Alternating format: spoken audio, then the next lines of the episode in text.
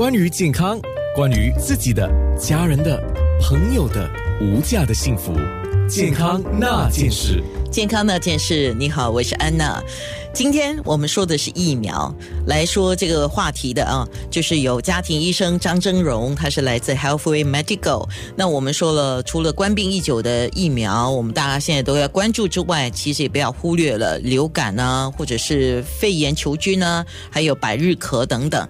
呃，会特别提出这些疫苗，因为它都是跟呼吸道有关的。呃，在家庭医生方面都知道，因为有一些人可能不是染上了冠病已久的病毒，可是因为都是呼吸道，都是可能有一些症状嘛，对吗？所以都可能会混乱了或混淆了哈。所以是不是因为这样，所以特别我们要提醒一下流感啊、肺炎球菌啊、百日咳这些疫苗等等呢？嗯，对，所以。嗯，我们我们的这个冠病疫苗呢，只是针对冠病所产生的这个抗体，所以呃，很多时候的这一两年内，可能这些其他的疫苗针就被忽略到了。所以我们这次是要提醒是听众，嗯，这些病毒和细菌还是有它的危险性存在，而不是因为这个。虽然说，因为我们现在勤洗手啊、戴口罩啊，这些病例案例都有下降。但是他，我们不能排除他以后他们可能会卷土重来的这个可能性了。然后，哦，有一些弱势群体啊，就是比如说年长的人士，六十五岁以上，或者是非常年幼的一些婴儿孩子，我们还是会鼓励他们接受这些呃疫苗针来保护自己。嗯然后，呃，我们现在接下来要回答一个问题，因为我在网络上就看人家说，哇，打了针之后，如果你觉得有呃疼痛啊，或者是有一点肿啊，你可以冰敷啊，那有些说可以热敷啊，那我就让听众来说，你们觉得是应该冰敷还是热敷，还是两个都可以啊？那我刚刚有看到听众已经留言了哈，哦，冰敷没有问题，哦，我用热敷。OK，那应该是冰敷还是热敷呢？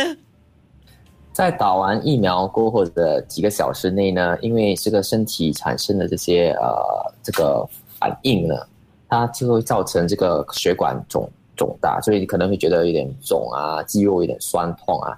这时候呢，呃，我们会建议用，不是可能不至于到冰敷，但是冷的一些呃一些方法。就是冷的这个 towel 或者呃这个布呢，来敷在这个呃疫苗打疫苗的这个伤口上面，就是十到二十分钟左右呢，你就可以拿出来，而不是用就冰块在这个皮肤上面呃搓揉的话呢，那就可能会造成这个皮肤呃不舒服的问题。那过了几天过后呢，因为这个肌肉僵硬或者酸痛的话呢。那时候呢，就可能可以用热敷来让这个肌肉松弛，然后达到这个疏疏解这个肌肉僵持的僵硬的这些问题啊。所以冰敷跟热敷就是看你要敷来做什么。嗯，什什么时候、什么阶段啊？是什么什么问题？如果是肿的话呢？呃，冷敷会比热敷来的好。OK，所以冷敷是使到我们的血管收缩，是吗？然后就减轻局部充血啊，嗯，就是能消肿啊。你的意思是这样？消肿、消痛，对。OK，消肿、消痛。那么热敷的作用呢？就是过了几天过后，如果你的这个肌肉僵硬啊，然后或者是呃还是有一点酸痛的话，但是没有肿了，你就可以用热敷来让这个肌肉松弛。呃，不过当然，如果你都觉得不需要，就不需要了，不一定要这样做了，对吗？但是有一个，就是你刚才要强调，在那个打针的地方，就就叫伤口嘛，啊，打针还是那个叫伤口啊，就不要去搓揉它了。